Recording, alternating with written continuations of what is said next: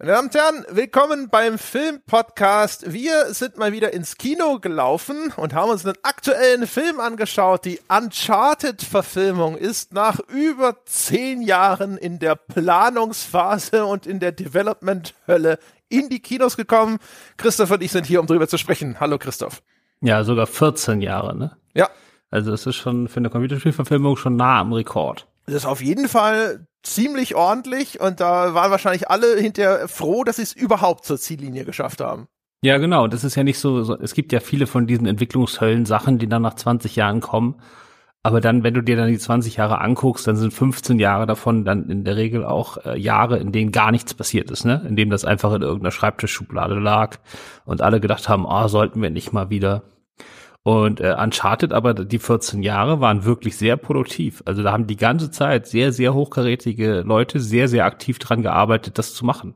Also da wurde wirklich 14 Jahre durchgearbeitet. Und alles bei dem, bei den gleichen Produktionshäusern. Jetzt ist natürlich kein großer Zufall sozusagen. Ne? Uncharted ein PlayStation-Exklusivspiel und das Ganze ist jetzt bei Sony produziert worden. Aber häufig, wenn das so lange dauert, hast du ja auch so, okay, der eine Rechteinhaber kriegt's innerhalb seines Zeitfensters nicht gebacken, Rechte gehen wieder zurück, dann nimmt's jemand anders, der probiert's nochmal, klappt auch nicht und so weiter und so fort. Genau, das war alles bei Sony und äh, ich glaube, insgesamt waren es acht Regisseure oder so. Ich habe jetzt nicht durchgezählt. Ich habe hier eine lange Liste mit Regisseuren, die zwischendurch da waren. Und äh, bei der Hälfte davon ist nicht mal so richtig klar, warum die eigentlich aufgehört haben oder so. Also es ist alles ein bisschen, ein bisschen verworren. Es ist nicht so klar wie bei anderen Sachen, wo dann hinterher, vielleicht dauert es noch ein paar Jahre, bis hinterher dann mal rauskommt und alle auspacken, warum das zwischendurch immer mal wieder gescheitert ist. Ja, ich habe was von sechs verschiedenen Regisseuren gelesen und meistens war es einfach so, es hat einfach zu lange gedauert und dann haben die was anderes gemacht. Ja, genau, teilweise, ne? Ja. Aber es gibt, äh, genau, aber bei, zum Beispiel bei Dan Trachtenberg, der ja berühmt geworden ist für den Portal-Fanfilm, der ihm dann die, äh, der ihn dann nach Hollywood gebracht hat, der war zwischendurch auch da und der ist einfach wieder verschwunden. Und da weiß man bis heute nicht, nicht, warum der wieder ausgetauscht wurde. Der hatte jedenfalls keine Zeitkollision wie die anderen oder viele der anderen. Ja. Also geworden ist es auf jeden Fall am Ende Ruben Fleischer, der Regisseur bekannt für Zombieland und die Venom-Filme. Nee, nur den ersten. Hat er den zweiten nur noch produziert oder so? Ich habe ihn auf jeden ja. Fall in den Credits irgendwo gesehen. Der zweite ist von Andy Serkis. Ah, stimmt, richtig. Ich erinnere mich jetzt, wo du es sagst, tatsächlich. Naja, auf jeden Fall, dafür kennt man den Mann. Ordentliches Budget für eine Spielverfilmung, 120 Millionen und die Stars in diesem Film, ich glaube, das dürften die meisten wissen, die sich irgendwie auch nur peripher für Uncharted äh, interessiert haben, sind Tom Holland, also der aktuelle Spider-Man und Mark Wahlberg. Genau, ja. Das ist auch gut so. Was ist daran gut so? Naja, das ist äh, für mich so das, was mich die zwei Stunden irgendwie bis zur Ziellinie getragen hat. Die beiden. Okay. Ja, ich verstehe das es ging mir nicht ganz anders. Andererseits finde ich sie für die Rollen, die sie spielen sollen, mit Blick auf die Spiele, komplett fehlbesetzt. Genau, das äh, besprechen wir dann später, da darfst du deinen ganzen Senf dazugeben. Ja, genau. Ich habe, in meinem Leben kann ich gleich sagen, ich habe ungefähr zwei Stunden Uncharted gespielt. Keine Ahnung welchen Teil, aber äh, ich habe trotzdem Sachen im Film wiedergefunden. Also vielleicht den Teil, der hier verfilmt wurde. Weil am Anfang bin ich als kleiner Junge aus so, ein, aus so einer Nonnen, so einem Nonnenkloster ausgebrochen. Mhm. Und dann war ich irgendwie im Gefängnis oder ich war auf irgendeiner Insel und musste da in so eine Höhle rein. Ich glaube, das, das war so ungefähr das, was ich gemacht habe. Ja, der Film ist ja eine Mischung, ich glaube, hauptsächlich aus Bestandteilen von Uncharted 3 und 4. Also die Eröffnungs-Action-Sequenz zum Beispiel, die haben sie einfach direkt aus Uncharted 3 übernommen. Dann der ganze Subplot mit dem Bruder und inklusive mancher Flashbacks, das ist eher Uncharted 4. Auch so ein bisschen so dieses Hauptmysterium, jetzt suchen sie im Film aber nach einem anderen Schatz als in Uncharted 4, aber irgendwelche großen Höhlen mit Piratenschiffen und ähnlichem, das kann man auch noch Uncharted 4 so ein bisschen zuschreiben. Und das heißt, es ist so ein Amalgamat aus verschiedenen Plotpoints aus den Spielen und einzelnen äh, Setpieces, die sie einfach wirklich eins zu eins übernommen und teilweise fast schon sogar eins zu eins kopiert haben. Genau, und aber trotzdem ist es insgesamt ein Prequel, weil wir halt den jungen Nathan Drake kennenlernen. Also es soll offiziell vor dem ersten Spiel spielen. Ja, genau. Also da wird eigentlich sehr viel was in, sag ich mal, die kanonische Erzählung der Spiele wird sehr stark umgekrempelt. Also der Plot vom Film, um es mal ganz kurz einfach an der Stelle direkt zusammenzufassen, ist, hier ist Nathan Drake einfach ein Taschendieb, der irgendwo als Bar Keeper arbeitet und der wird von Victor Sullivan, kurz Sully, rekrutiert, der auf der Suche ist nach einem weiteren ja, kleinkriminellen Helfer, weil er auf der Suche ist nach dem verlorenen Goldschatz von Ferdinand Magellan. Dafür braucht er zwei Kreuz-McGuffins. Eins davon hat er schon, das andere will er jetzt klauen, sozusagen. Also er behauptet, er hat's eigentlich, hat's jemand anders, aber dazu kommen wir dann noch. Äh, das ist nämlich die Chloe Fraser, die ist aus den Spielen ebenfalls bekannt. Die hat das eine Kreuz und die ist dadurch die dritte im Bunde auf der Jagd nach dem zweiten. Und das wiederum möchte aber auch Millionär Santiago Moncato haben, gespielt von Antonio Banderas, den wir bei dem Cast nicht erwähnt haben, fällt mir gerade auf. Und der will diese Kreuze auch unbedingt haben, um seine verlorene Familienehre wiederherzustellen, denn die Familie Moncado hat damals die Expedition von Magellan finanziert und der kam zurück und hat behauptet, er hätte nichts gefunden, hat sie aber eigentlich verarscht, denn er hat ja ganz viel Gold gefunden, das hat er aber vorher versteckt. So, und diese. Naja, Magellan ist ja gestorben, aber seine 18 überlebenden Kapitäne sind angekommen und haben gesagt, da war nichts. Ja, und äh, auf jeden Fall diese verlorene Familienehre, ja, diese Scharte gilt es jetzt hunderte Jahre später auszu, auszuwetzen. So, und jetzt äh, entspinnt sich also ein, ein Wettrennen, wer zuerst die nötigen Hinweise zusammensetzen kann, um diesen Goldschatz zu finden. Am Schluss duellieren sich zwei 500 Jahre alte Piratenschiffe, die an Transporthubschraubern hängen und dann ist der Film vorbei. Genau, es ist halt so, äh, man stelle sich vor, äh, Indiana Jones trifft Fast and Furious, trifft die Robert Lenken Geschichten, trifft äh, noch so ziemlich alles andere, was es in den letzten 20 Jahren im Blockbuster-Kino so gab. Indiana Jones trifft Fast and the Furious ist gar nicht so eine schlechte Beschreibung. Ach ja, und Piraten der Karibik natürlich auch noch. Ja, aber das braucht's eigentlich gar nicht. Also die beiden Beschreibungen sind eigentlich, ich glaube, das ist ganz gut. Ich finde, das bringt's relativ gut auf den Punkt. Es hat dieses dieses Abenteuerfilm-Setting und dann bringt es aber den diese, diese übertrieb, diesen übertriebenen Blockbuster-CGI-Schwachsinn von modernem Popcorn-Kino mit rein. Genau, aber da muss man ja sagen, das ist in den Spielen ja auch so. Ab, ja. Also die Action-Set-Pieces sind ja auch voll drüber. Die sind ja nicht Indiana Jones-Niveau, zumindest nicht von den ersten drei Teilen. Ja, das kommt so ein bisschen drauf an. Die Spiele, die sind äh, wechselhaft. Aber sowas wie mit den Schiffen am Schluss, weiß ich nicht. Und das, die Spiele haben natürlich den Vorteil, dass sie die ganze Zeit in einer Welt aus Computerspielgrafik existieren. Und das heißt, dort wirkt das Ganze dann auch nicht auf einmal so künstlich und so artifiziell, wie dann diese puren CGI-Sequenzen in Filmen häufig wirken, die so in einer, wie so ein, so ein Bruch eigentlich mit der übrigen Ästhetik dann äh, dastehen, finde ich. Und ich finde, die Spiele sind schon, ja, ich muss jetzt echt überlegen, die sind aber, glaube ich, schon bodenständiger. Ich kann mich jetzt nicht spontan an was erinnern, das tatsächlich an diese Schiffssequenz am Ende rankäme. Nee, die Schiffssequenz nicht, aber du hast ja, also wir können das ja mal sagen, der Film fängt, wie auch die Spiele, wie ich das verstanden habe, fangen die Spiele meistens mit einem kleinen Ausschnitt einer Actionsequenz an, die dann eigentlich erst später in der Handlung kommt und danach, bevor der Climax erreicht ist, springt das Spiel dann zurück und fängt am Anfang an. Und so macht das der Film auch. Das heißt, wir sehen einen Teil dieser Sequenz, wo äh, Tom Holland quasi bewusstlos irgendwo in der Luft aufwacht wir sehen das am Anfang gar nicht. Seine Kette hängt nur an seinem Hals so merkwürdig runter, dass man merkt, irgendwas stimmt hier nicht. Und dann dreht sich die Kamera und man sieht, der ist gerade freien, äh, freien Fall oder hängt an so so Transportkisten, die wiederum hinten aus, aus dem Heck eines riesigen Transportflugzeugs hinaus baumeln. Und ja, und dann äh, kommt noch irgendwie ein Bösewicht und springt über diese Kisten und dann kämpfen die quasi mitten in der Luft, während sie irgendwie ein Transportflugzeug hinten dran baumeln. Ähm, und äh, ja, es ist halt sehr crazy. Hm, also das ist, glaube ich, nicht korrekt, dass die Spiele auch genau so losgehen. Also der Trick, den der Film macht, ist ja der typische Trick, den Filme machen, wenn sie glauben, ihre chronologischen Einstieg in die Handlung ist zu langweilig und sie müssen jetzt eine Actionsequenz schon mal vorziehen und anteasern, damit es gleich mit einem Knalleffekt losgeht. Und äh, also Uncharted 3 startet, meine ich, mit Nathan Drake und einem Barfight in England. Uncharted 2 startet mit so einer Actionsequenz. Das ist aber nicht eins, wo es, also die, es geht dann, glaube ich, Ja, vielleicht blendet es später zurück, aber auf jeden Fall, die spielt man dann auch, glaube ich, erstmal aus. Das ist das, wo er am Anfang in diesem, äh, in diesem Zug aufwacht, der über einer Klippe hängt. Übrigens ein fantastischer Einstieg. Beim ersten weiß ich es gar nicht. Aber ich glaube, das ist zumindest so pauschal nicht richtig. Das mag sein. Also hier ist es so und äh, das ist ja auch die Actionsequenz, die Sony vorher, äh, da hat sie einen sehr, hat das Studio einen sehr, sehr langen Ausschnitt vorher veröffentlicht, statt eines weiteren Trailers. Also das ist ja auch ungewöhnlich, ne, dass du eigentlich deine, eine deiner zentralen Actionsequenzen vorher schon komplett raushaust oder zumindest fast komplett.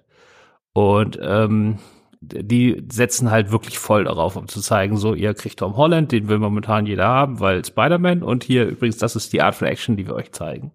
Und als ich gestern Abend dann im Kino saß und das da anfängt, war ich irgendwie aus der Action sofort wieder raus. Also das hat für mich null funktioniert. Also Tom Holland hat in Interviews viel erzählt und das nehme ich ihm auch ab, dass Uncharted jetzt mit Abstand der für ihn schwierigste Film körperlich zu drehen war, weil bei Spider-Man, wenn er die Maske runtergesetzt hat, dann war er das halt auch nicht mehr. Jedenfalls nicht in den Action-Szenen, dann war das meistens CGI oder Stuntman, ne, der hier viel selber machen musste. Aber also das ist in so einer merkwürdigen Zwischenwelt zwischen CGI und Realität und ich habe null geglaubt, dass das irgendwo in der Luft spielt. Mhm. Ja. Das hatte kein Gewicht. Ja, also ging mir auch so. Bei mir kam noch hinzu, das ist halt einfach eine Szene, die im Grunde genommen identisch in den Spielen existiert. Es wäre mal interessant, hinterher tatsächlich das Ganze nebeneinander zu legen und dann tatsächlich die Inszenierung zu vergleichen. Bei den Spielen hast du natürlich auch eine interaktive Komponente. Ne? Also du bist selber aktiv eingebunden, hängst an diesen Transportkisten, die aus dem Heck eines riesigen Transportflugzeuges hängen und schießt auf Gegner und solche Geschichten. Aber ich kannte diese Szene schon und sie war im Film auch nicht jetzt irgendwie besser inszeniert. Normalerweise haben Filme den Vorteil, dass sie Sachen besser inszenieren können, weil sie viel freier über den Schnitt arbeiten können zum Beispiel und weil sie natürlich nominell auf einem, jetzt nennen wir es mal so, grafisch höheren Niveau existieren. Und hier hatte ich überhaupt nicht das Gefühl, dass diese Szene irgendwas gewonnen hat durch diesen Transport auf die große Leinwand, sondern ich hatte nur das Gefühl, dass ich derivativ die gleiche Szene nochmal vorgesetzt bekomme, nur diesmal langweiliger. Ja, und ist, also ja, das kann ich jetzt nicht beurteilen, aber mir fehlt einfach das Gewicht. Also die Szene an sich, selbst wenn man diese überdreht macht, das hat selbst Fast and Furious besser hinbekommen. Und natürlich insgesamt, auch wenn ich den Film überhaupt nicht mag. Aber äh, The Dark Knight Rises hat am Anfang ja diese Flug Flugzeugüberfallszene. Und da glaubt man halt wirklich, das spielt gerade an Bord eines Flugzeugs, das in der Luft ist. Das hat äh, irgendwie ist eine ganz andere Form von Gewicht, die dieser Film überhaupt nicht hat. Ja, das aber Dark Knight Rises ist halt auch keine CGI-Sequenz, ne? Also zumindest nicht nicht ja, komplett. sag ich auch. Sag ich ja. Also, aber das, das ist halt das Problem. Solange das CGI nicht so, vielleicht ist es auch, war es vor zehn Jahren sogar noch einfacher, weil das CGI jetzt in so eine, so eine Phase kommt, wo es so echt wirkt, aber irgendwas fehlt noch, weißt du? Ja. Dieses, wie, bei, wie dieser Effekt bei den, bei den menschlichen Figuren in Computerspielen. Hier. Die ja auch kur hier kurz vor echt dann besonders unecht auswirken. Und hier ist es auch so, irgendwie, weil dann habe ich lieber CGI, das wirklich wie CGI aussieht. Während hier ist irgendwas, das fühlt sich einfach nicht richtig an und dann habe ich ja auch keinen Spaß dran. Sie, hier ist es sogar ein bisschen schädlich, dass sie da, äh, sag ich mal, Sachen verstecken, die nochmal direkter die Spiele referenzieren. Also es gibt einen Sprung von Kiste zu Kiste, da bin ich mir ziemlich sicher, dass sie einfach eins zu eins die Animationen von Drake aus den Computerspielen benutzt haben. Und in, in, im Kontext des Computerspiels ist dieses, er springt viel weiter, als ein Mensch springen können dürfte. Insbesondere gegen den Fahrtwind eines Flugzeugs, das mit weiß, weiß, weiß der Himmel, wie viel hundert Stundenkilometern durch die Luft fliegt. Das geht in Spielen eher durch, weil man dort eine ganz andere Nutzungserfahrung hat, ganz andere Sehgewohnheiten. Und im Film wirkt das für mich extrem befremdlich, als er diesen Hüpfer gemacht hat. Ich habe gedacht sofort so, ah, okay, das auch wie er wie er sich festhält, wie der Körper physisch nochmal hin und her schwingt, wenn er da endlich wieder Halt findet und sowas. Das sah aus, wo ich gedacht habe, okay, das ist garantiert einfach nur diese typische Uncharted-Sprunganimation nachempfunden. Es wirkte in dem Moment nur einfach völlig verkehrt. Genau, und dann, ähm, um sozusagen diese, ich bin ja großer Fan, oder nicht großer Fan, das ist übertrieben, aber ich mag die letzten Fast and Furious Filme eigentlich alle ab Teil 5. Äh, vielleicht mit einer Ausnahme. Und aber dieses, diese komplette, wir scheißen auf alles und machen einfach immer nur das größtmögliche Effektzeug und äh, selbst wenn vieles davon aussieht wie CGI-Käse, aber wir haben einfach unfassbar viel Spaß damit. das zieht der Film hier dann halt einfach bis zum Finale, äh, das ich jetzt äh, gar nicht mal so schlecht fand, äh, einfach überhaupt nicht durch, ne? Und deswegen wirken solche Szenen dann eher wie Fremdkörper. Weil der Film irgendwie von seiner ganzen Erzählung, die er dann einschlägt, mit dieser Schnitzeljagd nach diesem Schatz und den Kreuzen, dann doch sehr viel geerdeter ist, als diese so herausstechenden Action-Szenen irgendwie nahelegen würden. Ja, also insbesondere das Finale. Also das Finale ist halt das, wo er dann auf einmal komplett Fast and the Furious wird. Und wie du schon richtig sagst, bei den, vor allem den neueren Fast and Furious Filmen, da gehst du ja auch dann rein und du weißt, okay, jetzt ist wirklich alles egal. Ja, die, die Frage ist nur, schaffen sie es denn irgendwie, das visuell aufregend rüberzubringen? Und also acht und neun, ehrlich gesagt, neun fand ich furchtbar, acht fing's schon an. Aber davor bin ich ganz bei dir. Also gerade auch Fast sieben oder sowas kann ich super schauen, finde ich cool. Und äh, hier ist es, und hier auch selbst diese Geschichte, also man muss sich das vorstellen, das Finale sind wirklich diese zwei historischen Schiffe, die hängen an irgendwelchen Ladekabeln unter riesigen Transporthubschraubern. Die beiden Transporthubschrauber sind jetzt jeweils einer mit einer bösen Partei und einer guten Partei besetzt, die verfolgen sich, die kämpfen dann gegeneinander, auf, unten sind auch Leute auf diesen Schiffen und sowas. Das ist so ein Action-Set-Piece, da kannst du garantiert viel draus machen wenn du halt aber auch dann bereit bist, wirklich das nochmal auf die Spitze zu treiben. Und das ist erstaunlich, naja, nicht aufregend gewesen. Dafür, was das für ein Setup ist auch. Und es passt ja, nicht das, Set, das, das Setup ist fantastisch. Und als wenn dann also die Bösen dann quasi von ihrem Schiff wirklich an so Enterseilen auf das andere Schiff rüberschwingen, als ob sie da so einen Piratenangriff aus dem 16. Jahrhundert nachspielen. Da habe ich gesagt, jetzt geht's los.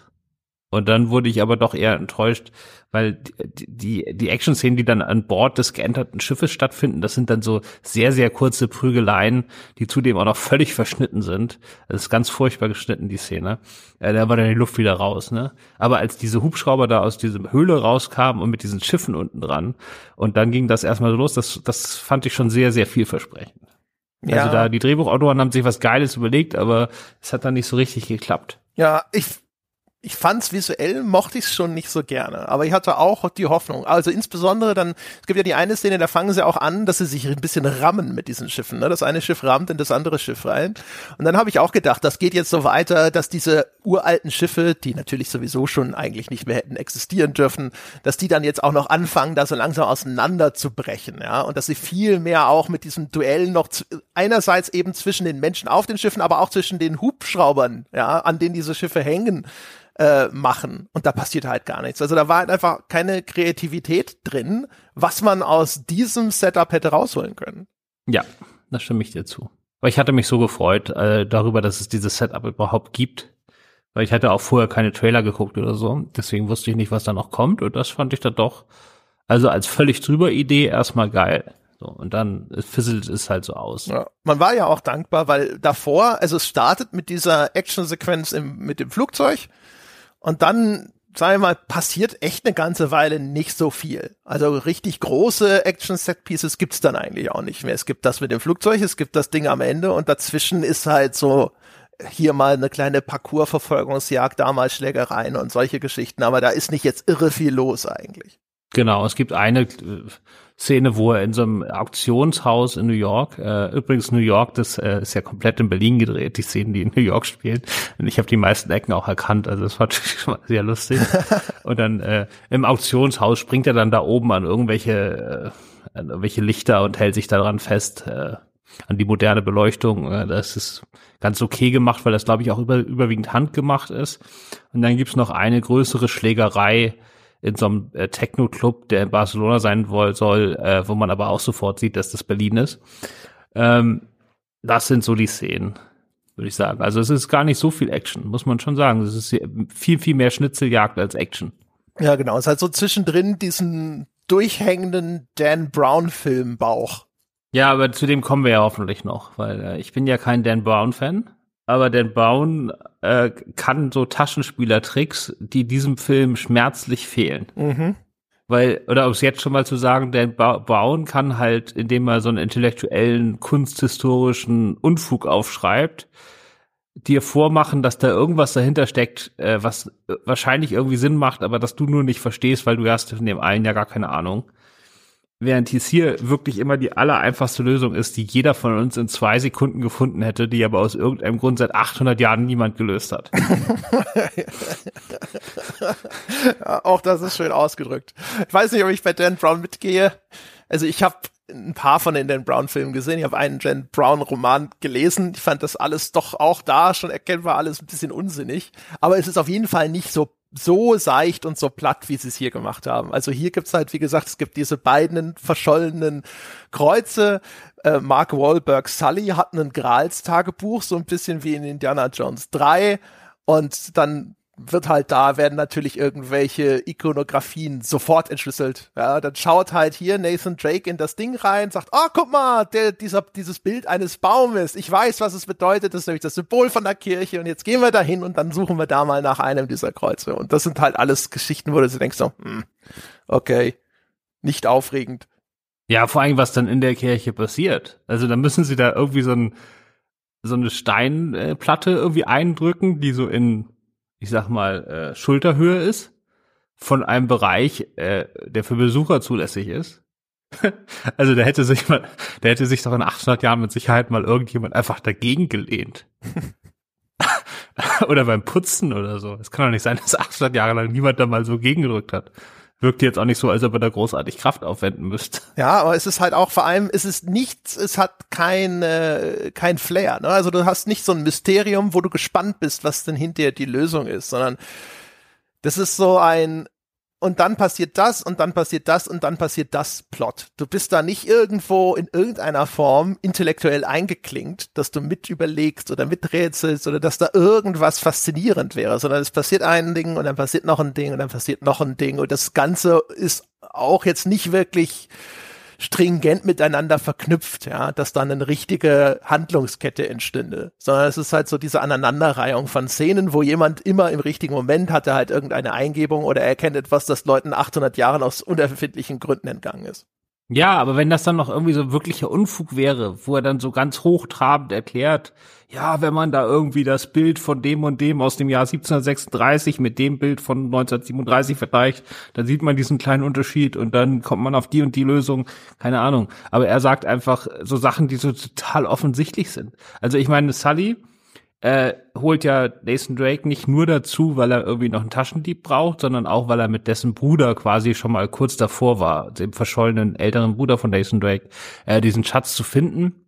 Und der Bruder hat äh, Nathan wohl in den letzten Jahren immer so Postkarten geschickt aus aller Welt und Sully glaubt, dass äh, darin eine geheime Botschaft versteckt ist. So und irgendwann versucht Nathan halt diese diese Botschaft an sich selbst zu entschlüsseln und hat all diese Karten vor sich liegen. Das sind irgendwie so 20 Stück oder so. Und dann, wie man das in so einem Escape Room Spiel oder in so einem Logikspiel machen würde, legt er die dann alle vor sich hin und überlegt, welche Buchstaben auf der einen Karte sind irgendwie bestimmte Sachen falsch geschrieben.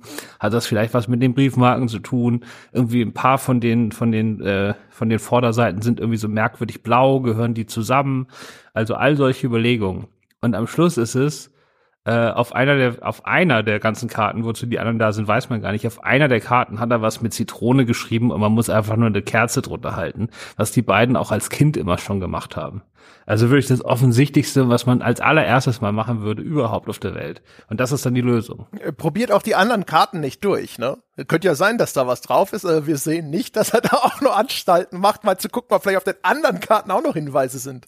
Ja, genau, das hat mich auch gestört, weil irgendwie das schon irgendwie er hat schon so etabliert, ja, es gibt bestimmt irgendeine Verbindung zwischen den ganzen Karten, aber am Schluss ist es auf eine Karte hat so ein bisschen so eine weiße Fläche, hält man eine Kerze drunter und dann erscheint da sofort dann irgendwie in wunderbarer Schrift äh, die Lösung. Also ja, und so ist das auch bei den ganzen Schnitzeljagd-Sachen. Das sind halt alles so so mega offensichtlichen Sachen, wo niemand glaubt, dass das auch nur fünf Minuten lang keiner rausgekriegt hat und sie aber die ganze Zeit erzählen, das war 800 Jahre. Genauso das Versteck der Schiffe das ist eine riesige Höhle an einer belebten Insel. Also, äh, das wäre schon längst äh, im wahren Leben so ein, so ein Touristengeheimort, ja. Und die wollen uns verkaufen, der hätte jetzt 800 Jahre lang niemanden einen Schritt reingesetzt. Völliger ja. Unfug. Plus natürlich eben eine, eine Millionärs-, Milliardärsfamilie, die seit hunderten von Jahren nach diesen Dingen fahndet.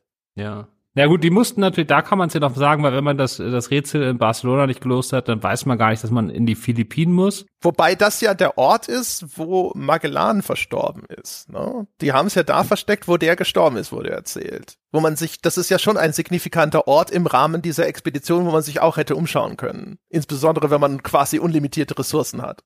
Sicherlich, aber sie waren sich ja sicher, dass es in Barcelona ist. Da waren sie halt auf dem falschen Dampfer. Hm. Aber er löst ja das am Schluss auch, indem er auf so einer Karte, also die Bösen sind auch in den Philippinen, aber an einem falschen Ort. Aber der falsche Ort scheint nur fünf Kilometer weg zu sein, weil als wenn er mit dem Boot da lang fährt, dann sehen die Bösen ihn aus Versehen vom Ufer aus und wissen dann, da fahren wir mal hinterher, ne? So war das ja. Mhm. Das heißt, sie waren nur fünf Kilometer verkehrt. Aber Nathan Drake hat den Ort rausbekommen, indem er auf einer handgezeichneten Karte diese beiden Kreuze irgendwie so in bestimmte Stellen reingestochen hat und dann hat er die zusammengedreht und da, wo die sich treffen, da soll dann der Schatz sein. Aber, aber im Maßstab einer Weltkarte, ne? Ja, ja, das heißt also sozusagen, das ist ja sehr, sehr, sehr, sehr grob, ja? Ja, ja. Ähm, das heißt, damit kannst du das vielleicht so auf, was weiß ich, 50 Quadratkilometer eingrenzen, aber nicht sagen, hier, da links um die Ecke ist eine Höhle. Ja. Ähm, und äh, die, vor allen Dingen die Bösen sind in dem gleichen also die waren dann doch am richtigen Ort, weil genauer kriegst du es mit der Karte nicht hin. Und es geht ja auch darum, wo sich die zwei Kreuze treffen und die treffen sich ja einmal oben und er hätte sie auch andersrum treffen können, dann hätten die sich unten getroffen. Da gibt es auch keine Erklärung unten, dafür. Also unten war es vielleicht zu kurz. Ich glaube, dass das äh, diese Kreuze, das sind so Doppelkreuze gewesen, also da ist oben ein Strich durch quasi unten, aber noch mal ein kürzerer. Es kann sein, dass die unteren sich gar nicht hätten. Treffen. Das ist Geometrie, das ist Geometrie. Das tut mir leid. Die, die beiden langen Enden schon. Aber wenn du zwei Punkte hast, wo die Kreuze drin stecken und du die aufeinander zudrehst, dann treffen die sich oben genauso weit von der Ach, Mitte du meinst auf dem unteren Teil des Radios, jetzt verstehe ich. Ja, ja, ja, hast ja. du recht.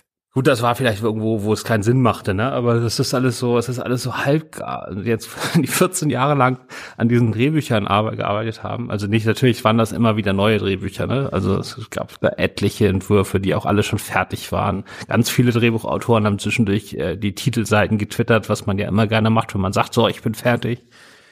Ähm, aber dann am Schluss, dass da sowas rauskommt, gerade jetzt in einer Zeit, wo, wo Escape Booms und sowas ja total angesagt sind selbst dieser Escape Room Horrorfilm, das war zwar auch alles Bullshit, aber die haben zumindest ein bisschen mit ein bisschen Ambition gebullshittet, während der hier einfach nur faul ist.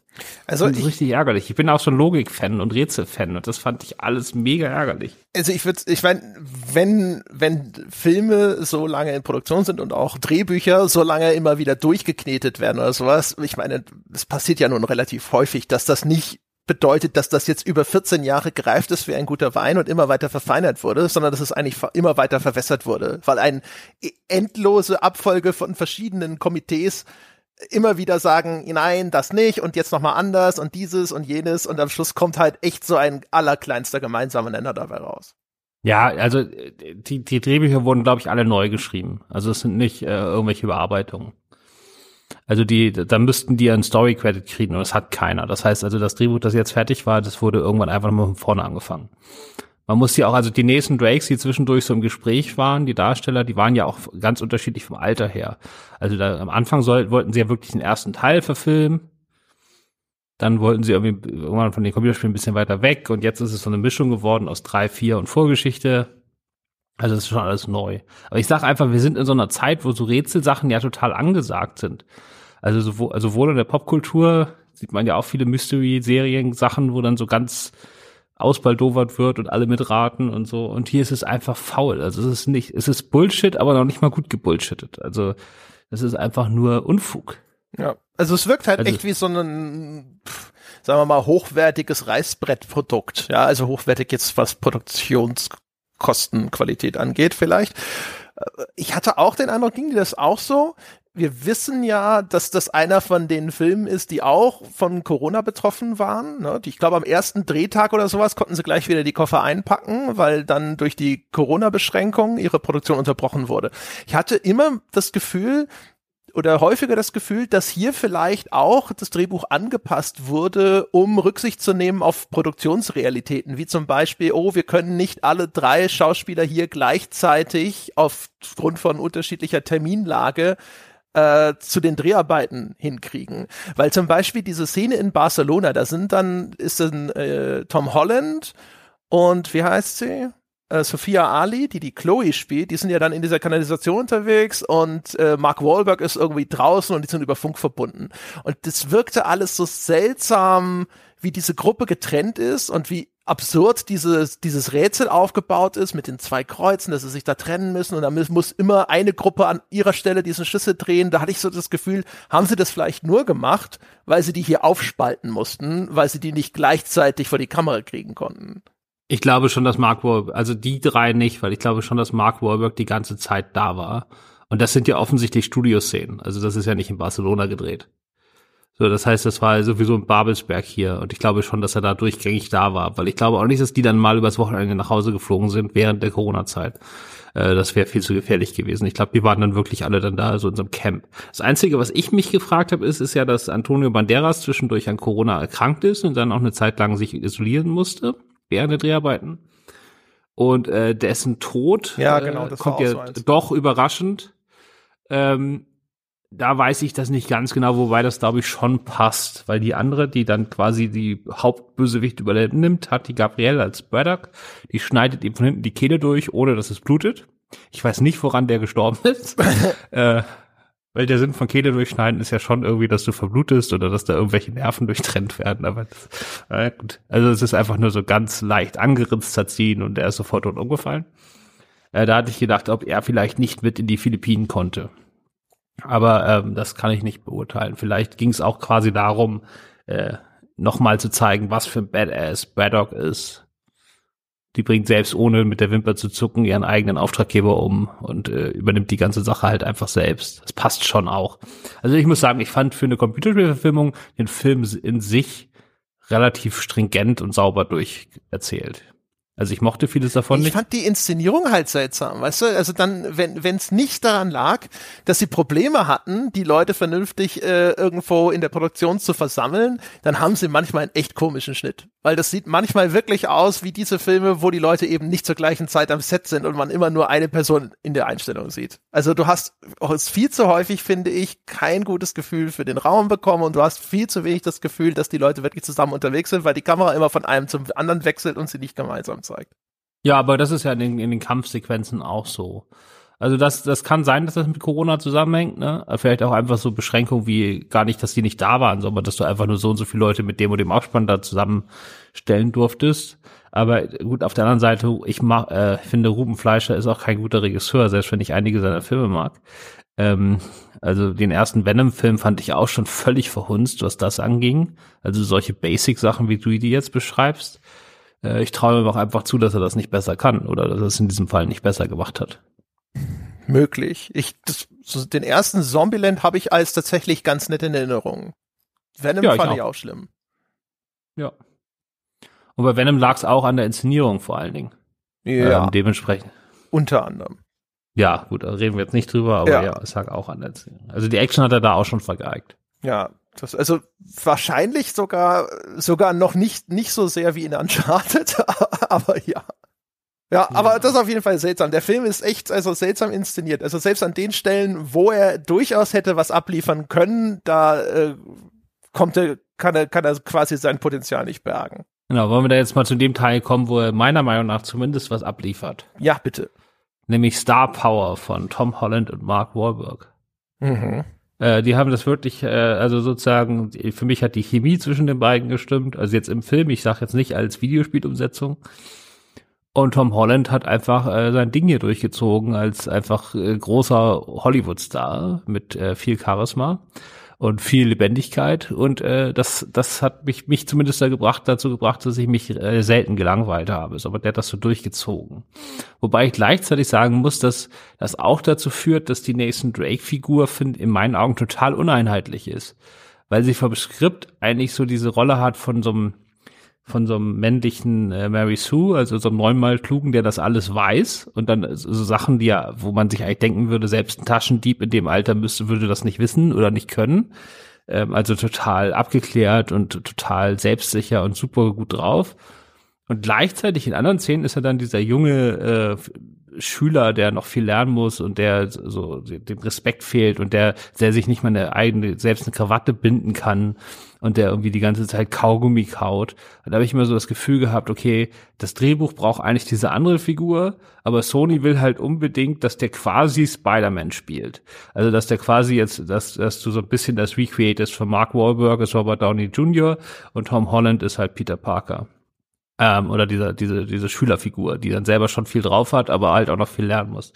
Und diese beiden Seiten, da springt er ziemlich beliebig hin und her. Also das ändert sich wirklich von Szene zu Szene welchen von den beiden Tom Hollands oder Nathan Drakes wir gerade sehen. Ja, ich meine, ich, das ist vielleicht auch äh, das Problem, dass sie versuchen, noch ein bisschen die Beziehung der Figuren aus den Spielen rüber zu retten. Weil eigentlich ist Sully, also der ist, wie gesagt, der ist viel älter. Er sieht eigentlich aus wie, weiß ich nicht, Burt Reynolds in Boogie Nights oder sowas, ja. Und jetzt ist da Mark Wahlberg, der gefühlt einfach nicht aussieht wie eine Vaterfigur, aber Sully ist einfach der Ersatzvater für Nathan Drake. Und äh, Nathan Drake in den Spielen ist aber eigentlich auch schon ein relativ erfahrener Abenteurer. Das heißt also, die, das Verhältnis äh, aus Abenteurersicht ist wie in Indiana Jones 3 mit Indiana Jones und seinem Vater. Und das ist halt alles natürlich jetzt komplett weg das existiert in diesem Film nicht mehr, sondern das ist jetzt eigentlich so eine Buddy-Cop-Movie-Chemie zwischen den beiden und ab und zu schwenkt es dann aber auch irgendwie in diese Mentoren-Ziehvater-Position rein, wie zum Beispiel diese Krawatte-Binden-Szene, die aber da dann eigentlich nichts mehr verloren hat. In, weil diese Umdeutung äh, des Verhältnisses zwischen diesen beiden Figuren das eigentlich völlig ausschließt. Und das wirkt dann auf einmal auch komisch zusammengeflickschustert. Ja, weil äh, Nathan Drake wird ja hier als dieser mega abgeklärte Trickbetrüger da in New York ab, äh, eingeführt, der jeden da sofort lesen kann und um Finger wickeln kann und der, also dass der sich nicht keine Krawatte binden kann, ist halt absurd. Ja, und vor allem aber auch diese, es hat ja eine gewisse Intimität, diese Szene und eine gewisse Fürsorglichkeit und sonst was. Und das ist dann halt auf einmal da. Das passt nicht. Das ist nicht das, wie wir diese beiden Figuren bis dahin kennengelernt haben. Und es ist halt alles ein, Ex und das, das passiert jetzt echt nicht so häufig. Ne? Wir haben ganz häufig den Fall, dass die Videospiele eine eher funktionale Geschichte erzählen. Und aber die Uncharted-Spiele hier haben eine viel bessere und viel komplexere Charakterisierung dieser Figuren mit einer ganz klaren Herleitung, warum sind die so, wie sie sind. Jetzt natürlich über vier Spiele verteilt. Und der Film kommt jetzt an und setzt irgendwo Versatzstücke aus relativ spät in der Reihe ein, will trotzdem irgendwie eine Pre Prequel-Story erzählen und definiert diese Figuren alle völlig neu, aber auch völlig flach. Und das ist halt ein enormer Rückschritt im Vergleich zu den Spielen, wo relativ klar ist, warum ist Nathan Drake so geworden, wie er ist, wieso hat er diese Beziehung zu dem Sully, welche Funktionen erfüllt das, ne, wieso sind diese beiden aneinander geraten und jetzt zu so einer Ersatzwahlfamilie geworden und so weiter und so fort. Und das ist jetzt hier alles halt einfach komplett weg. Genau, also der Einzige, der hier wirklich einen Hintergrund bekommt, ist ironischerweise Antonio Banderas als Santiago Boncada, der dann da, da wird noch viel über seinen Vater erzählt und wie man da was beweisen muss. Und es gibt auch noch Szenen mit seinem Vater, wo er den dann umbringt, weil der ihm das Geld irgendwie für wohltätige Zwecke spenden will, bevor er ihm das gibt und so weiter. Also der kriegt richtig viel und das ist dann der, der nach der Hälfte des Films nach zwei Dritteln einfach total unzeremoniell da aus dem Weg geräumt wird. Ähm, ja, das ist der einzige. Ganz schlimm ist es bei Sophia Ali, äh, wo erklärt wird, warum die so eine Gaunerin geworden ist. Das, das erzählt sie einfach in so einem vollkommen unmotivierten Dialog. Also warum sie dann da, ähm, obwohl sie weiß, dass sie Nathan Drake gleich übers Ohr hauen will, warum sie dem dann so allerintimste äh, private Dinge da noch mit auf den Weg gibt, das ist halt, macht überhaupt keinen Sinn. Es ist halt reiner Expositionsdump. Ja. Und äh, ja, Sullivan und Drake, also außer dass äh, Nathan Drake dann da, dass man ihn am Anfang einmal im Kinderheim sieht und äh, dass er halt seinen Bruder vermisst, der irgendwie schon früh Schatzjäger werden wollte und sich immer für diese historischen Sachen interessiert hat. Das war's dann auch. Also Nathan Drakes äh, Charakterisierung ist nach der ersten Rückblende, also nach fünf Minuten eigentlich durch, dann kommt da auch nicht mehr viel. Hm, das geht aber auch für alle, also auch die Chloe zum Beispiel. In den Spielen hat Nathan Drake eigentlich ein originäres Love Interest, Elena, und Chloe kommt im zweiten Teil dazu als sozusagen Dark Elena, ja, also so das, das, das, äh, das Gegenstück, ja, die femme fatale, die eigentlich mit beiden Beinen genau in dem Lifestyle drinsteht, in dem Nathan Drake auch drin ist. Also irgendwo zwischen Abenteurer und Trickbetrüger. Und das ist in dem in den Spielen ist die Figur wirklich perfekt eingesetzt. Das ist die Definition, äh, die ist dazu da, dass Nathan Drake sich jetzt hier zwischen diesen beiden Frauen auch für einen Lebensweg entscheidet. Ne? Also stärker in die Kriminalität jenseits von Law and Order oder eher eine konventionelle Zukunft eben, für die er sich ja dann schlussendlich auch entscheidet mit Frau und Familie und Kind. Und jetzt aber, das ist halt auch alles komplett weg. Die, die Chloe ist jetzt halt drin, weil sie ist halt drin, ne? weil man noch eine Figur aus den Spielen da reingepackt hat. Genau, also, es, also braucht man ja mindestens drei, vier Leute, damit man diesen klassischen Trickbetrüger-Plot haben kann, wo es immer wieder verschiedene Allianzen gibt und sich in Wirklichkeit doch nur jeder gegenseitig übers Ohr haut. Und sich niemand, niemand, niemand, niemanden trauen kann. Ja, aber es ist natürlich trotzdem alles total vorhersehbar, weil er da auch nichts Cleveres mit anfängt. Ja, und was jetzt hier Wahlberg und Holland angeht, ich fand das auch, das ist schon über weite Strecken ganz amüsant. Aber ich finde, der Film ist da in, äh, wie Red Notice mit Ryan Reynolds und The Rock. Also, also auch bis hin zu Tom Holland spielt eigentlich wieder Spider-Man und so langsam denke ich mir so, okay, dann ist das wohl so, dass wir das jetzt wieder sehen und Ryan Reynolds ist ja auch jetzt irgendwo tief im wieder Deadpool in einem anderen Kontext-Territorium, wo man auch so ein bisschen hofft, dass man in dem Sumpf jetzt nicht ewig stecken bleibt. Und auch, also es ist nicht ganz so völlig idiotisch wie Red Notice, aber es funktioniert auf so einer ähnlichen Ebene, so dass man denkt, so ja, das sind ganz charismatische Hauptdarsteller, die machen ihr Ding, kann man sich angucken. Ja, habe ich bei Red Notice nicht gedacht. Also den, den fand ich richtig scheiße. Ich finde ihn auch, auch erheblich mit, mehr scheiße, aber Uncharted geht schon stark in die Richtung. Ja, aber ich finde irgendwie, dass man, dass man, also Ryan Reynolds zum Beispiel in der Red Notice hat ja wirklich, das ist ja nur noch ein Schatten seiner selbst. Also da sind ja nur noch Spurenelemente von Deadpool drin. Und es wird immer wieder dieselben faulen Gags gemacht und so. Das ist halt. Aber ich glaube, das halt ist auch einfach nur so dieses äh, Law of Diminishing Returns, weißt du? Also nach Deadpool und Free Guy und so und jetzt halt nochmal der gleiche Kram abgespult. Ja, an Free Guy hat es noch besser funktioniert. Sean Levy, der Regisseur von Free Guy, war übrigens auch einer der vielen Regisseure, die mal zwischendurch Uncharted machen sollten. Sogar relativ spät. Der hat wegen Free Guy dann aufgehört. Ähm, ja, aber ich finde, dass Tom Holland einfach noch so eine, dem kauft man das noch ab, diesen Bock. Also bei Ryan Reynolds, vielleicht funktioniert es auch deswegen nicht, weil bei Ryan Reynolds hast du natürlich bei Deadpool eine Figur, die ja keinen Bock auf den ganzen Scheiß hat.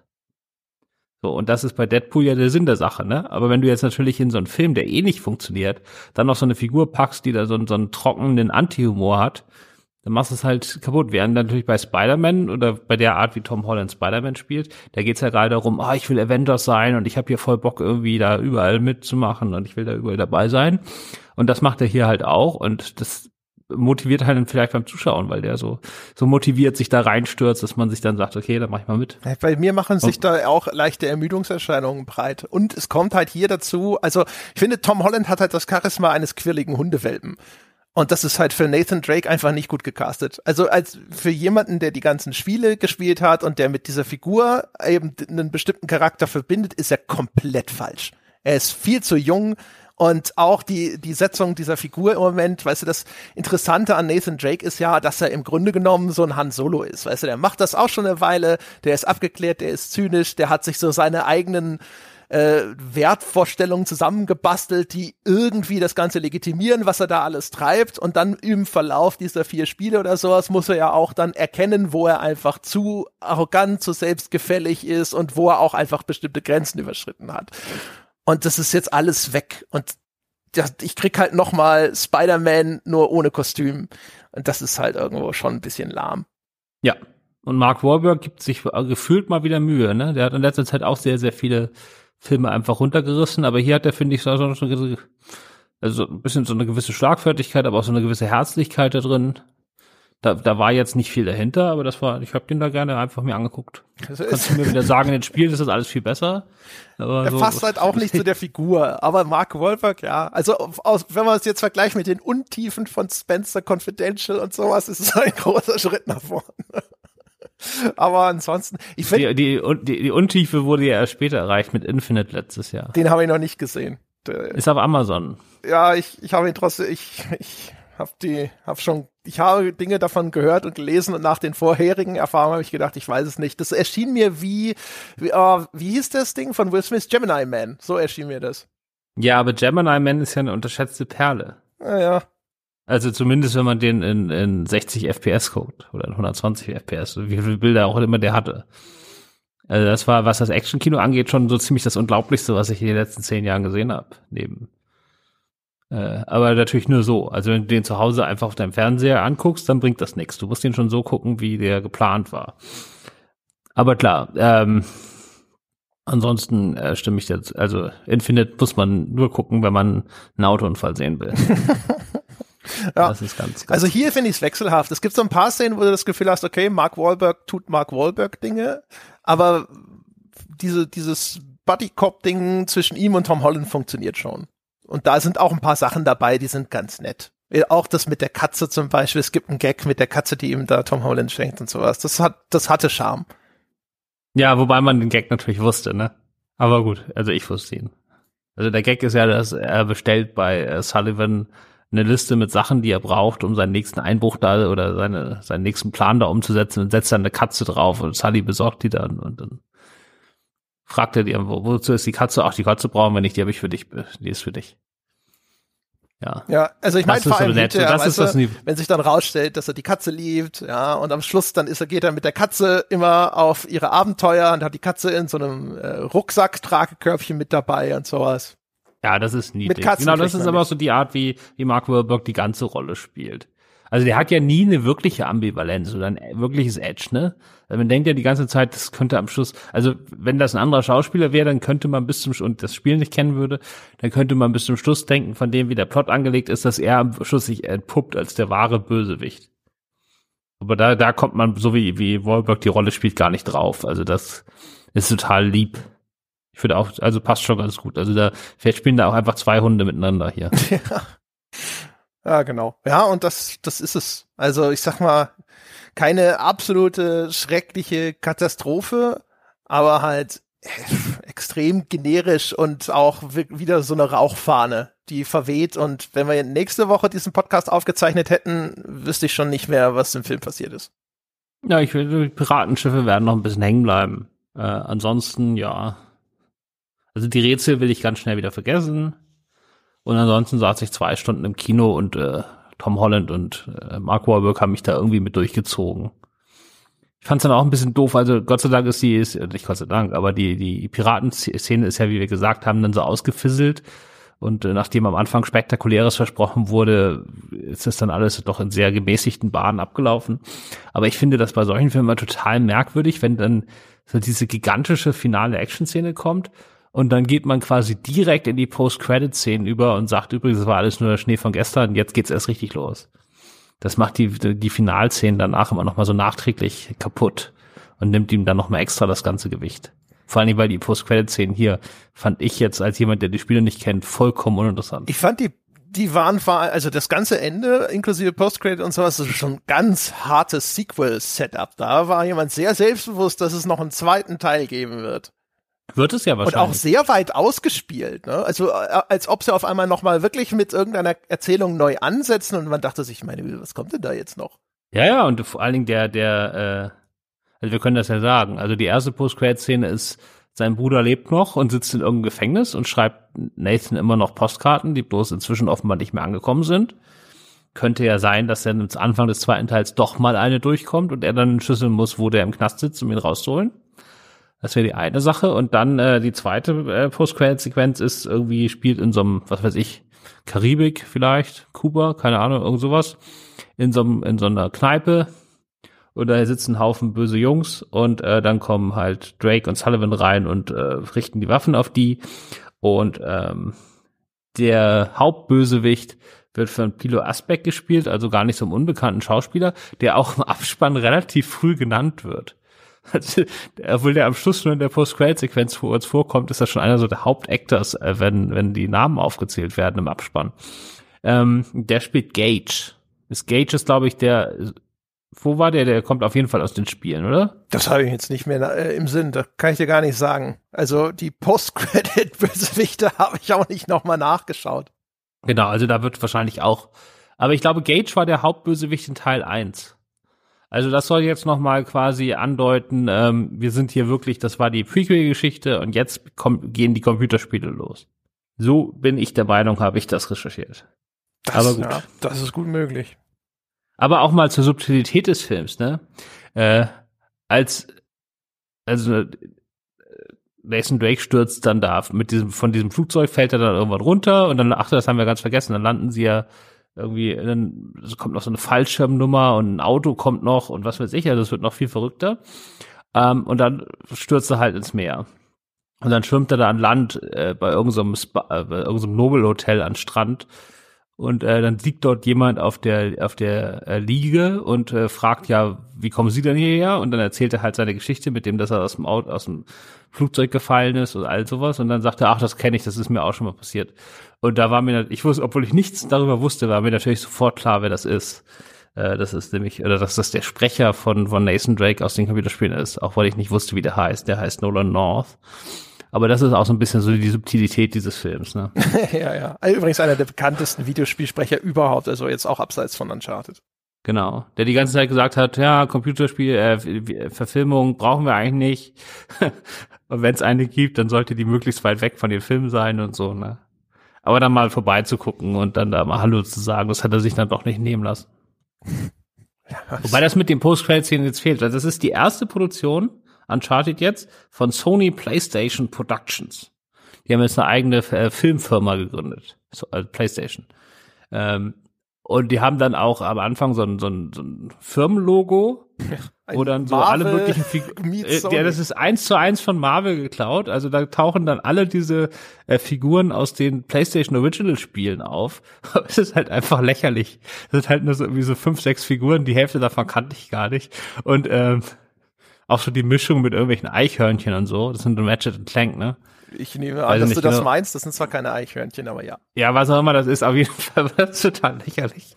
Aber gut, dann passt das mit der Post-Credit-Sequenz natürlich. Die haben auch ihre, das, das, ist jetzt übrigens auch, also das PlayStation Studios Logo hat jetzt das ist jetzt äquivalent dazu. Da haben sie das auch gemacht. Das heißt also, wenn du jetzt zum Beispiel, ähm, nach wie heißt Horizon Zero Dawn, äh, Entschuldigung, Horizon Forbidden West, also den zweiten Teil spielst oder sowas, das PlayStation Studios Logo, das da vorher kommt, das ist genauso in der Installierung. Da denkst du auch so, ah, Moment mal, das kommt mir bekannt vor, das sieht ein bisschen aus wie bei Marvel. Tue ich übrigens, äh, das gerade spielen. Ja. Also da haben sie es auch also genommen. Halt dieses, ich glaube, sie wollen halt auch auf dieses, wir haben jetzt auch ein Universe-Ding, da wollen sie, glaube ich, drauf raus. Ne? So ein, ist ja nicht mal ein Cinematic, sondern ein Entertainment-Universe. Ja, das ist ja auch ein bisschen absurd. Also am Schluss, wenn sie dann den Goldschatz finden, da ist wohl einer dieser Goldbarren, sieht so aus wie irgendwelche Sammelsachen aus einem anderen Spiel, aus Jack and Baxter, kenne ich nicht. Ähm, und das ist jetzt ja auch den Film, den Ruben Fleischer offensichtlich als nächstes inszenieren soll für PlayStation. Also die waren wohl ganz happy. Film läuft ja auch super. Äh, für Corona-Verhältnisse sogar sehr, sehr gut. Also er hat jetzt schon 22 Millionen oder so und läuft ja noch äh, ordentlich. Also dementsprechend, das ist schon ziemlich super. Wir wollen die gleichen Ruben Fleischer weitermachen, ne? Und wollen dann wohl offensichtlich das auch so aufbauen. Aber die können natürlich keine echten Crossover machen. Und ich glaube auch nicht, dass, ein Publikum das dann merkt. Also ich glaube nur nicht, dass in drei Jahren irgendjemand sagt, oh, der neue Film von PlayStation Studios, da muss ich sehen, weil ich fand Uncharted so geil, selbst wenn es jetzt hier um Eichhörnchen geht. Also das, das ist einfach zu weit weg, ne? Ja, es wird sch schwierig, ein kohärentes Universum aus God of War, Horizon und Uncharted herzustellen. Ja. Wobei ja, na gut, jetzt das nächste Naughty Dog kommt jetzt ja schon, ne? Also Naughty Dog ist die Firma von, oder die, das Produktionsstudio von äh, den Uncharted-Spielen. Und jetzt, äh, wie heißt das, was jetzt als Serie bei HBO Max kommt? The Last of Us. Genau. Und das ist ja schon mal überhaupt nicht in diesem Universum, weil Fernsehserie. Ja, und, und also die teilen sich ja kein Uni Universum. Ne? Das ist nicht so, dass das in irgendeiner Form koexistiert. Nee, glaube ich auch nicht. Weil also, das Last of Us ist ja Zombie-Apokalypse, äh, Nathan Drake ist halt Indiana Jones-Clone und der Rest ist dann halt äh, Fantasy, Science Fiction und so weiter.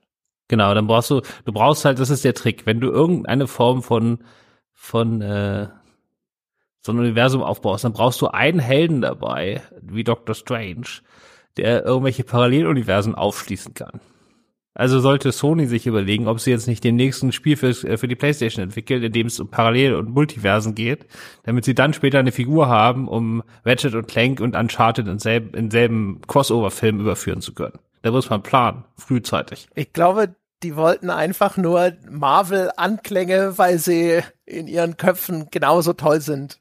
Und das war's. Ich glaube, ansonsten haben die das nicht weiter gedacht. Ich glaube nicht, dass die da saßen und dachten, ach, das mit dem, mit dem Universe, das ist deswegen auch so, weil alles tatsächlich irgendwo in einem gemeinsamen Universum existiert und die sich deswegen gegenseitig auch begegnen können. Ich glaube, so weit ging das nicht. nicht. Natürlich nicht. Das sind jetzt, war jetzt ein Gag von mir. Aber äh, warum man das natürlich in Wahrheit macht, ist, dass das so ein Bullshit wird für die nächste Investorensitzung ist, ne?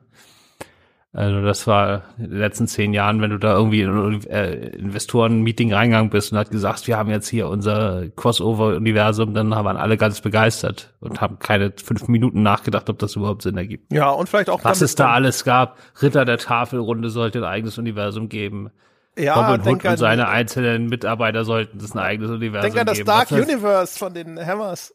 Ja, gut, das hat ja noch, das war ja noch so, wo man sagt, okay, wenn jetzt der erste Film halt nicht scheiße gewesen wäre, also das hätte ja noch Sinn gemacht, ne? Dass du dann quasi, also gut, da waren die ganzen Vorbilder Mist. Aber ich könnte mir das schon vorstellen, wenn du jetzt fünf, sechs geile äh, Blockbuster, Monster, äh, Solo-Filme hättest, dass du dann zu sowas wie League of Extraordinary Gentlemen hinarbeitest, ähm, der natürlich auch scheiße war. Aber vielleicht könnte man das ja auch gut machen. Das ergibt ja inhaltlich noch im weitesten Sinne Sinn. Ja, aber es aber ist als, als, als eine Property ist es trotzdem halt. Also der Gedanke zu sagen, so, das ist jetzt auch ein Story-Universum, wo du denkst so, was? Moment, wie? Ja, vor allem war es halt immer schon zu früh. Die hatten ja schon die, es gab ja dann so, äh, bevor die Mumie dann gefloppt ist, gab es ja schon so Fotoshootings für Filmzeitschriften, wo die ganzen Stars der nächsten fünf Filme schon posiert haben zusammen.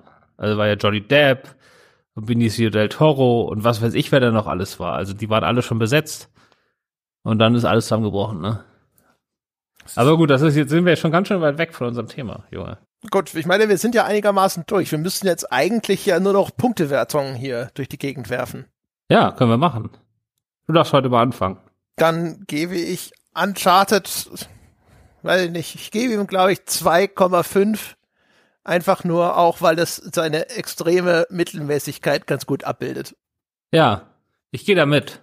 Genau, also äh, vor allen Dingen wegen der Schauspieler und wegen der Chemie. Ein paar von den Action-Szenen fand ich äh, von der Idee her gut, aber auch wenn dann da nicht so viel bei rumgekommen ist, wie es eigentlich getan hätte werden müssen. Und was mich genervt hat, sind halt der ganze Schnitzel, Schnitzeljagd-Kram. Also da muss man ein bisschen mehr, ein bisschen mehr investieren und sich mal ein paar irgendwie es muss nicht wirklich logisch sein, aber es darf nicht so auffälliger Kindergartenkram sein, dass das, ja, das, das sind so die Sachen, die mich gestört haben.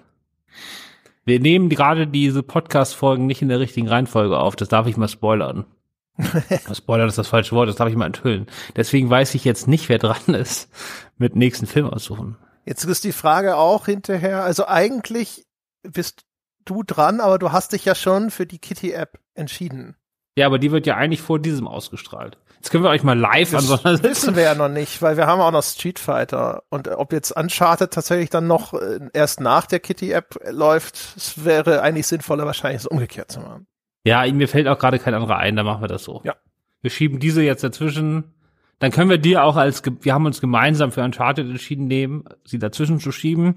Dann kommt mein Kitty-Film aus der Street Fighter Folge. Und am Ende des Kitty-Films darfst du dir dann den nächsten aussuchen. So machen wir's. In diesem ja. Sinne würde ich sagen, wir sind durch mit Uncharted, meine Damen und Herren. Wenn Sie mehr von Christoph Petersen hören wollen, es gibt einen Podcast namens Leinwandliebe von seiner Homebase filmstarts.de. Den können Sie sich schnappen, den können Sie anhören und da können Sie noch jede Menge auch viel aktuellere äh, Spiel, äh, Spielbesprechungen, will ich sagen, Filmbesprechungen hören. Genau, und darf ich das, darf ich das, den Podcast von deinem neuen Mitarbeiter placken oder ist das hier verboten? Nein, placken Sie los.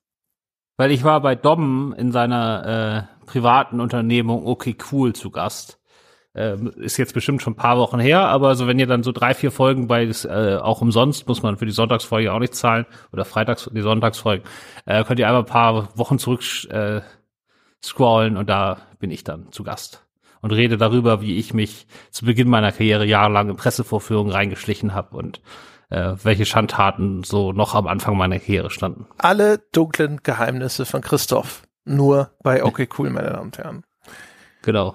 In diesem Sinne, so, das war's für diesen Monat mit dem Filmpodcast. Euch da draußen, egal ob aus dem Filmstaatslager oder bei The Pod, vielen Dank fürs Zuhören und wir hören uns dann demnächst mit Katzen-App-Verfilmungen wieder. Bis dahin. Bis dann, ciao.